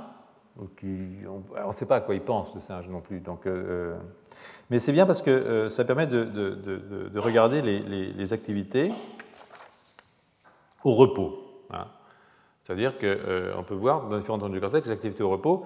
Et ça, c'est par la technique qui est suivie par le flux sanguin cérébral qu'on appelle le, signal Blood Oxygen Level Dependent, BOLD, hein, qui est mesurable par, aussi par euh, les, les, fMRI, parce que les formes oxygénées et non oxygénées de l'hémoglobine, hein, donc quand je suis actif, l'hémoglobine arrive, euh, et puis euh, j'apporte de l'oxygène, et ensuite je, suis, je pars, donc je perds mon oxygène. Donc le rapport entre les formes oxygénées et non oxygénées est visible parce qu'elles ont des réponses différentes dans un champ magnétique. Et donc, euh, la consommation d'oxygène qui est directement liée à l'activité des neurones, même quand on ne fait rien, les, neurones sont actifs, hein, peut être suivie en temps réel.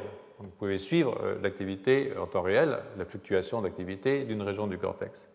Et ça, c'est important parce que même euh, au repos, en l'absence de tâches induites, c'est-à-dire regarde ça, hein, tâche induite, toutes les régions cérébrales présentent des fluctuations qui sont spontanées du signal BOLD. Hein. Et donc, euh, c'est une approche qui permet d'identifier euh, euh, des interactions fonctionnelles entre différentes régions. C'est-à-dire que si cette région-là et cette région-là ont le même parcours BOLD, c'est-à-dire la même variation d'oxygénation et désoxygénation que je peux suivre avec ma machine, à ce moment-là, ça veut dire qu'elles sont reliées. Elles sont reliées fonctionnellement. C'est-à-dire que quand c'est actif que je consomme beaucoup là, et que juste je consomme là aussi, et quand ça descend là, ça descend là en même temps, sur une durée suffisamment longue, je peux dire que ces deux régions ont quelque chose en commun. D'accord? Et donc, euh, euh, ça, ça permet de, de, rechercher, on recherche les fluctuations synchrones entre différentes régions du cerveau, et bien sûr, on peut le faire aussi dans une tâche induite.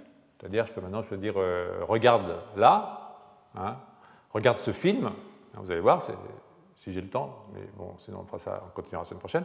Regarde ce film et à ce moment-là, euh, euh, je peux regarder ce qui se passe là, et si ça fluctue de la même façon ici, alors c'est que ces deux régions ont fonctionné en même temps. Mais si je fais regarder à deux individus le même film, je peux aussi suivre entre deux individus. Et puis je peux m'amuser à faire regarder le même film à un macaque et à un sapiens et regarder ce qui se passe. Hein? Ben oui, et vous allez voir, c'est troublant. Hein? Euh, euh, vraiment, vraiment. Euh, donc, c'est d'ailleurs sur, sur, cette... On va peut-être avoir le temps d'y arriver, voilà, voilà, voilà, hein. voilà, Donc là, je vais vous discuter deux articles, un article de, Montigny et collègues, qui sont dans les équipes de, Guy Orban et de Wim van Duffel, qui, Guy Orban est en Belgique, euh, euh, euh, alors ce premier article là, il est un peu technique, mais c'est juste pour vous montrer comment, comment, comment, on peut comparer en fait un macaque et un humain face à une même tâche cognitive d'une certaine façon, ou artistique en l'occurrence. Ce qu'ils vont regarder, c'est le film Le Bon, la Brute et le Truand. Et, je crois que le singe comprend mieux ce qui se passe. parce que vous allez voir, les, régions frontales sont activées chez le singe et pas chez l'humain. Alors, peut-être que les cow-boys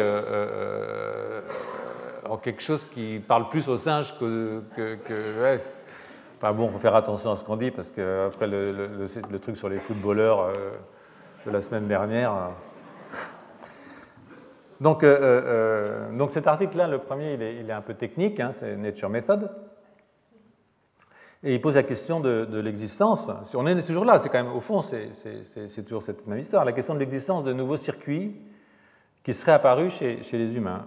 Euh, en tout cas qui sont absents chez les macaques, parce qu'il peut y avoir aussi de nouveaux circuits qui sont arrivés chez les macaques. Hein. Euh, ils ont évolué de leur côté. Ils sont toujours vivants, les macaques. Donc eux aussi, ils ont, ils ont, ils ont évolué. Donc, euh, pas comme nous, mais, on a un ancêtre humain, ils sont d'un côté, nous à droite, à gauche. Je ne sais pas qui a gagné d'ailleurs, mais enfin ça c'est... Un autre problème. Donc il n'y a pas de hiérarchie, il n'y a entre espèces. Les espèces différentes, mais il n'y a pas une échelle des espèces, ça n'existe pas. Donc je vais vous parler de cet article, euh, et puis je compléterai avec un troisième article, euh, probablement la semaine prochaine, sur le contrôle cognitif et le langage avec des aires de la même région frontale chez le macaque. Donc cette technique-là, elle s'appelle, comme vous voyez, Interspecies Activity Correlations Reveal. C'est ça le, truc. Donc en fait, on peut faire des corrélations entre les espèces pour trouver des correspondances entre euh, les singes et les humains. Hein. Et ça, c'est vraiment de l'évolution euh, expérimentale d'une certaine façon. Qu'est-ce qui s'est passé? Qu'est-ce qu'on a perdu? Qu'est-ce qu'on a gagné? Euh, face à une même tâche hein. Donc, bon, là, c'est les macaques, ce n'est pas les bonobos. Donc, ce n'est pas une comparaison entre nous et les bonobos. Peut-être que les bonobos, ils sont plus proches de nous que les macaques. Ils le sont plus proches de nous que les macaques. Donc, mais travailler avec des, bonobos, c'est impossible pour des raisons éthiques. Donc, euh, euh, cette, technique Interspecies Activity Correlation, ISAC en fait, euh, consiste à détecter justement par résonance magnétique des profils d'activité similaires entre différentes espèces, hein, mais cette fois-ci dans le cadre d'une tâche similaire ou en réponse à une même stimulation sensorielle. Alors, cette diapositive vous illustre le principe, hein, qui consiste donc à, calculer les corrélations temporelles entre euh, les réponses qui sont provoquées par un stimulus. Hein. Donc ce qu'on regarde, c'est les, les, régions, ce qu'on appelle les régions d'intérêt, region of interest. Hein.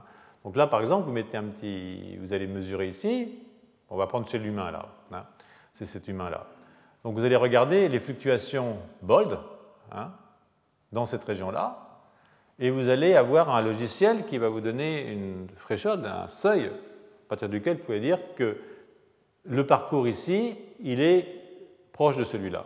Et vous voyez effectivement que si je regarde la région d'intérêt 1 et la région d'intérêt 2, à vue de nez, hein, euh, euh, c'est la même variation. Donc ça, ça veut dire que ces deux régions, soit au repos, soit dans une tâche euh, visuelle ou cognitive ou n'importe laquelle, tapent ensemble.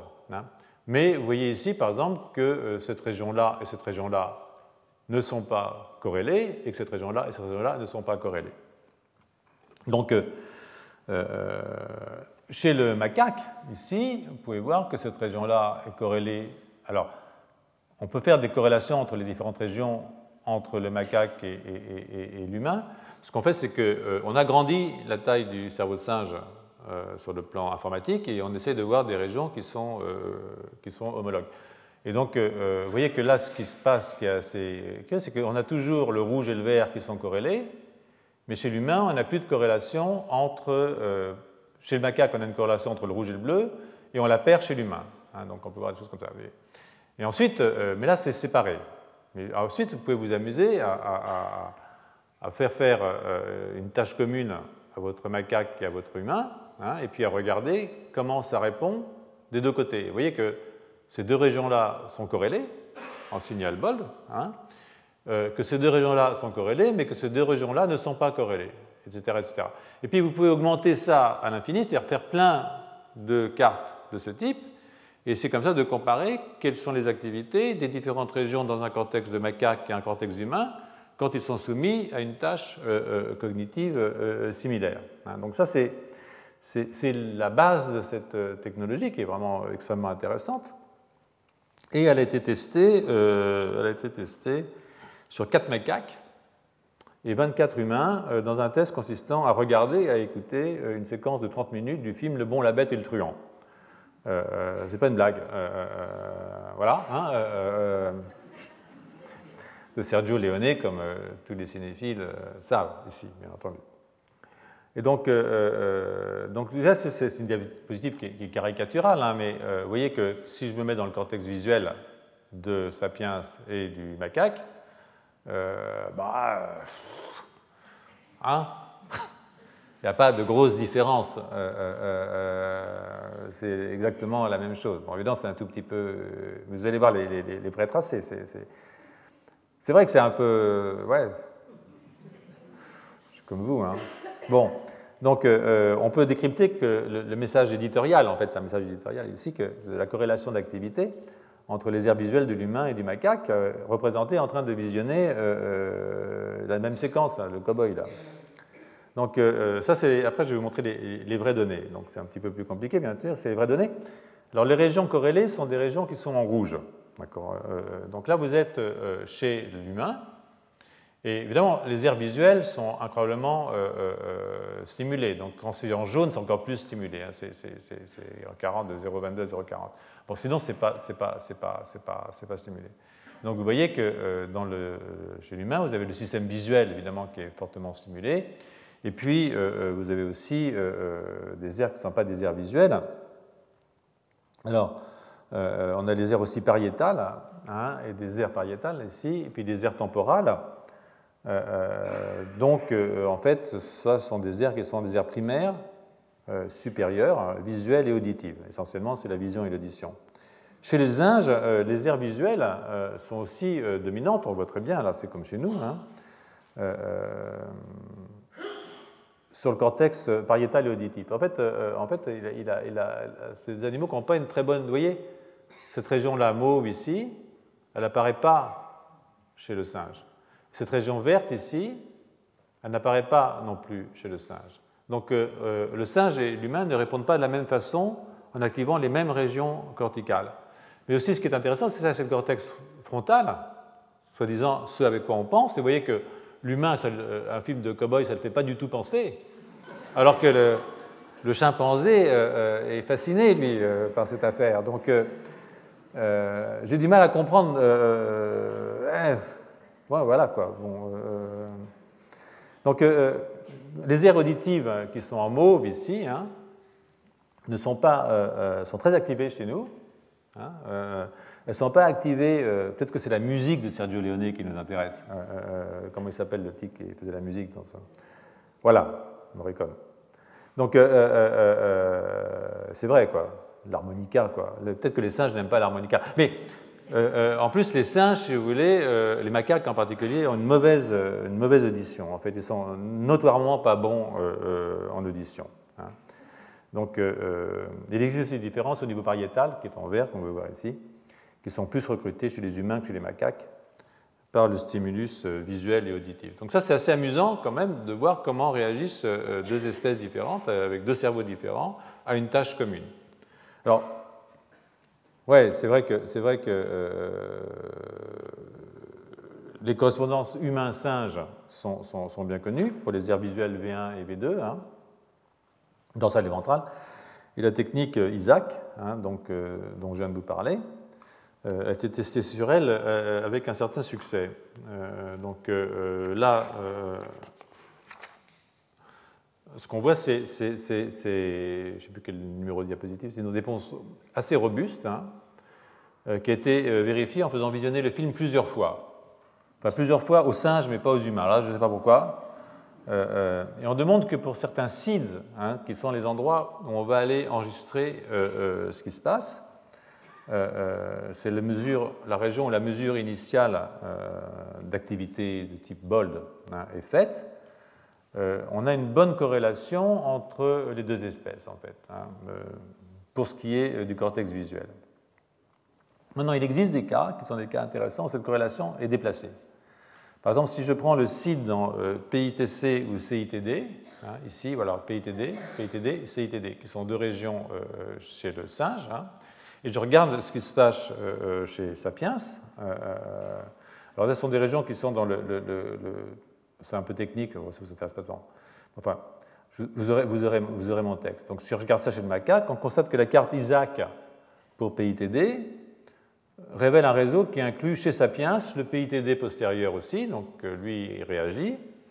Euh, euh, ce qu'on dit aussi le, posterior middle temporal gyrus, qui est le PMTG. Tous ces gars-là, ils répondent, un peu comme chez le singe. On a en plus une réponse ici qui est spécifique, spécifique sapiens. Bon, ça c'est autre chose. Euh, euh, qui est au niveau du, du pré-cuneus, en fait. Pourquoi? Bon, euh, c'est un, centre, une région qui est impliquée dans ce qu'on appelle la mémoire épisodique et dans le self, dans le soi. Donc peut-être que c'est un truc spécifique de, Sapiens.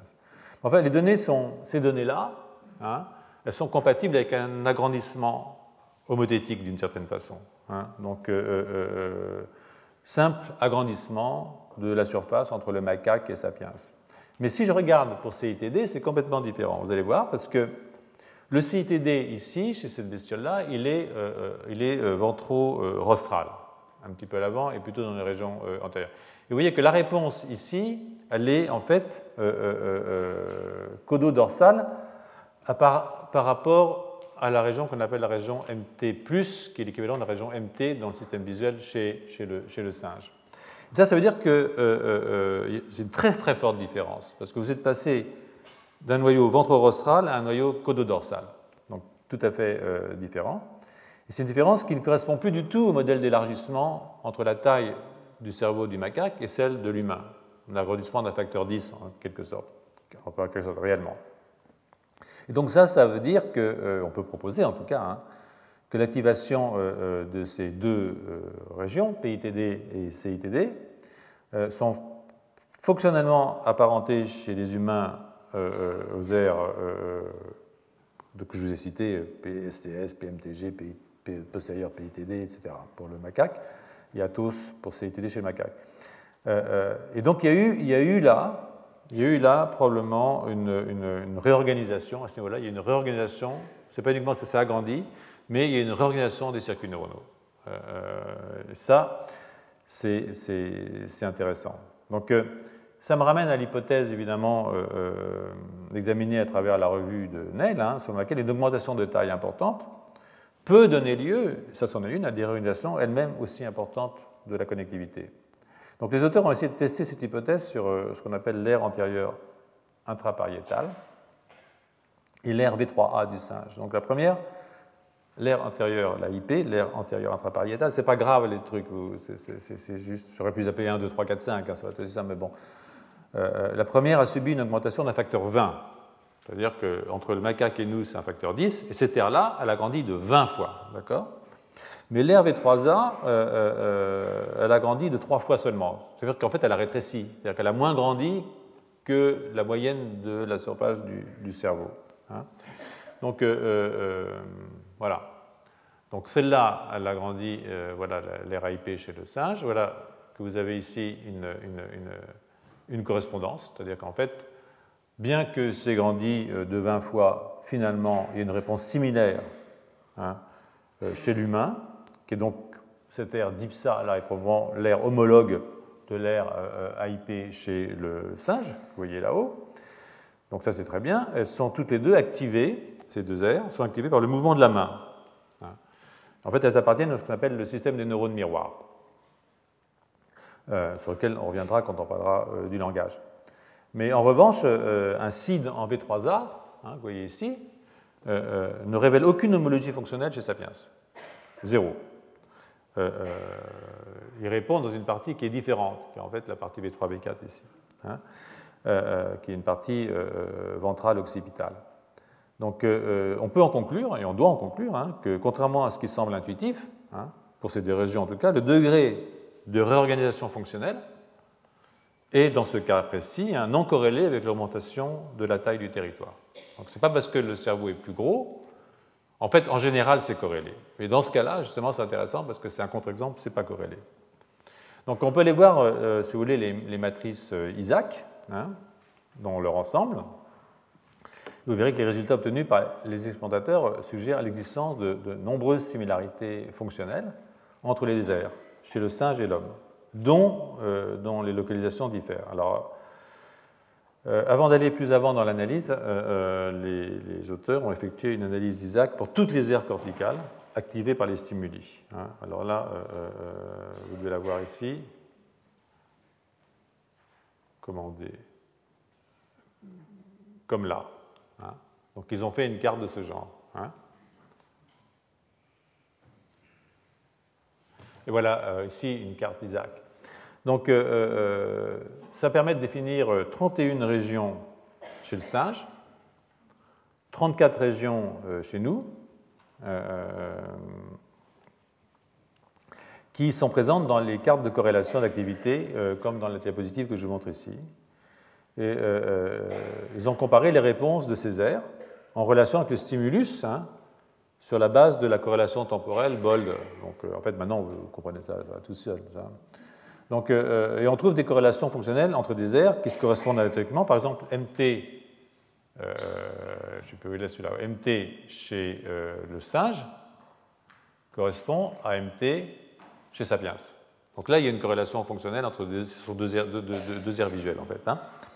Mais il y a aussi des choses qui ne corrèlent pas du tout. Hein. Par exemple, ici, vous avez de nouveau MT, mais là, il va aller taper avec le V3A. Donc ça, ce n'est pas, pas, normal. Donc là, ça indique qu'il y a eu une réorganisation dans, dans, le système. Voilà. Donc il n'y a pas de correspondance anatomique dans ce cas-là entre MT et V3A. Mais il y a une correspondance fonctionnelle. C'est-à-dire quand lui il tape, l'autre tape. Donc ce sont des, des, travaux que je trouve quand même assez fascinants parce que euh, il suggère que pour une tâche visuelle, euh, l'existence de conservation, il y a des conservations, euh, mais aussi des possibles réorganisations fonctionnelles au cours de l'évolution. Alors, voilà, il y a des, il y a des, il y a des, comment on dit, il y a des, c'est pas, c'est pas cachère complètement cette affaire, parce que il y a des limites à l'expérience. Hein. en particulier, la nécessité de la symétrie des réponses au stimulus. Euh, euh, il est assez clair, euh, enfin qui sait, hein, que les singes ne comprennent pas le film. J'ai un collègue dans le laboratoire qui m'a suggéré qu'un film d'alligator ou une photo de bananeraie aurait été peut-être plus approprié pour comparer un. C'est Ariel, Dinardo, évidemment. plus approprié pour comparer. Mais bon, eux, ils ont préféré Sergio Leone va savoir pourquoi. L'autre aspect, c'est le choix approprié du CID. C'est-à-dire que là où on se met pour enregistrer, évidemment, ça c'est important. Cela dit, la, technique euh, est assez, forte parce qu'elle elle permet quand même de, prévoir l'existence de correspondances fonctionnelles et de leur modification au cours de l'évolution. Hein. Euh, ce qui me permet de passer. Euh, peut-être que vous en avez marre. J'ai pris un peu. J'ai traîné là. vous voulez qu'on continue la semaine prochaine ou vous voulez voir la fin du film? Comment? Un film Je fais la fin du film. Si je vois tout le monde qui sort, je m'arrête. Donc, euh, euh, donc c'est un, autre travail qui est assez rigolo. Euh, c'est le même problème d'une certaine façon, si vous voulez. C'est-à-dire qu'on observe une augmentation de la taille du cortex, hein, toujours non homothétique, hein, je reviens là-dessus, et on regarde l'apparition de nouvelles aires, ce qu'on appelle le recyclage fonctionnel. Hein, tous ceux qui vont au cours de, de, Stanislas comprennent quasiment dans le texte que je leur raconte.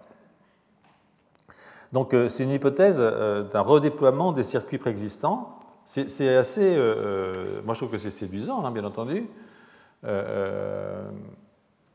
parce que ça nécessite ou non, si vous voulez, ce recyclage, une augmentation. Donc là, on vient de le constater. Hein, il y a une aire qui augmente d'un facteur 3, donc qui diminue d'un facteur 3, puisque ça a augmenté d'un facteur 10 entre nous et le macaque. Donc en fait, elle a diminué en fait proportionnellement et elle a été l'objet de recyclage, alors que vous avez une aire qui a augmenté d'un facteur 20, alors deux fois plus, et qui n'a pas eu de recyclage. Donc il y a une voilà. Donc, euh, donc là, ce qu'ils ont, donc c'est pas automatique, ça que je veux dire. Donc là, ce qu'ils ont fait, c'est qu'ils ont collecté des données en, en, en RMN fonctionnel au repos. Vous vous rappelez, au repos, euh, c'est-à-dire qu'on ne leur a pas donné à voir le film de Sergio Leone.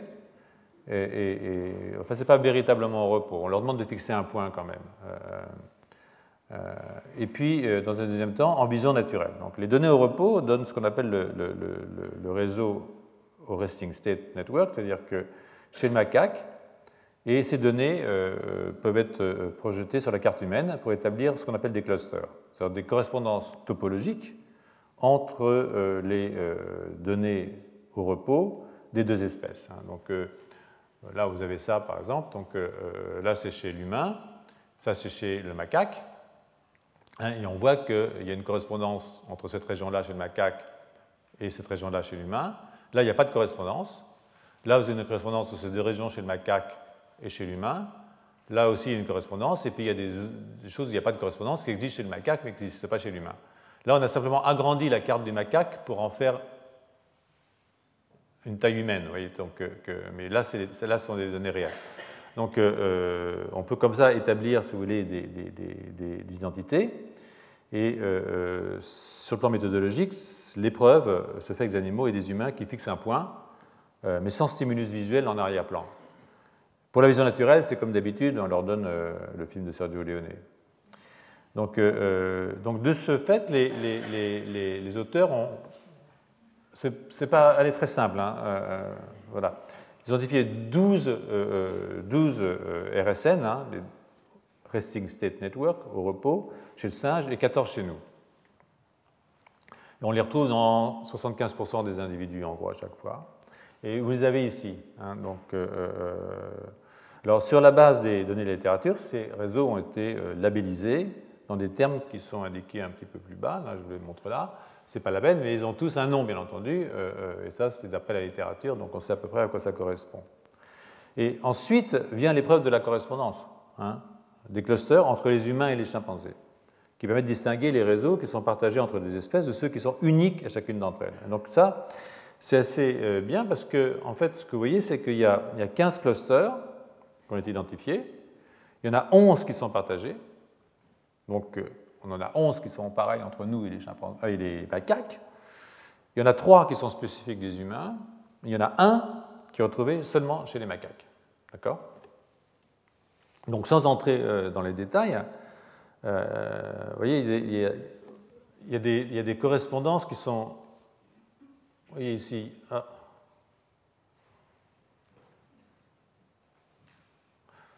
Je vais peut-être sauter une diapositive, ça c'est vraiment dommage. Hein.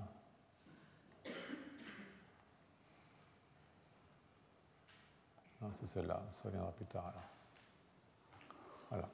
Donc, euh, euh, sans entrer dans les détails, euh, il y a euh, on, note un sain des réseaux ventral attention. Donc, euh, euh, donc vous voyez, chez, nous, chez le singe, il y en a un qui est spécifique, qui est un réseau qui s'appelle codé de putamène. Nos réseaux spécifiques à nous, c'est singulo-insulaire, vous vous rappelez, le fronto-pariétal, fronto-pariétal gauche et droit. Et tout ça, c'est tout ce qui est pareil chez nous et les singes, ça dans des régions sensorimotrices, et ça dans des régions associatives. Hein, et donc, euh, euh, vous les voyez ici. Donc, euh, donc pour le langage, il existe une correspondance entre les deux espèces hein, au niveau du cortex préfrontal. Je vais vous montrer ça ici. J'ai dû me tromper tout à l'heure. Donc là, vous voyez, par exemple, si je regarde les aires visuelles chez un singe, vous voyez que là, elles correspondent, elles sont très proches. Et chez les humains, c'est pareil. En a ces deux aires qui sont très proches. Mais en revanche, si je euh, essaye de corréler avec l'attention dorsale ou l'attention ventrale, je vois que ça, c'est très proche chez le singe, mais c'est très distinct chez Sapiens. Hein. Et maintenant, si je regarde chez euh, le singe, je vois que les aires ventrales somatomotrices, en fait, c'est l'aire 44 de Broca, hein, est très proche des réseaux langage, hein, vous voyez ici, et que euh, chez Sapiens, on est écarté au niveau euh, des régions du langage. Donc en fait, ça, ça permet de faire des dendrogrammes, si vous voulez, qui montrent que même si les régions sont présentes dans les deux, elles n'ont pas les mêmes corrélations, pour ainsi dire. Je crois que je vais arrêter parce que je sens une baisse d'attention absolument incroyable. Je reprendrai la semaine prochaine un petit peu plus haut, comme ça vous rattraperez, et je vous remercie. Retrouvez tous les contenus du Collège de France sur www.colège-2-france.fr.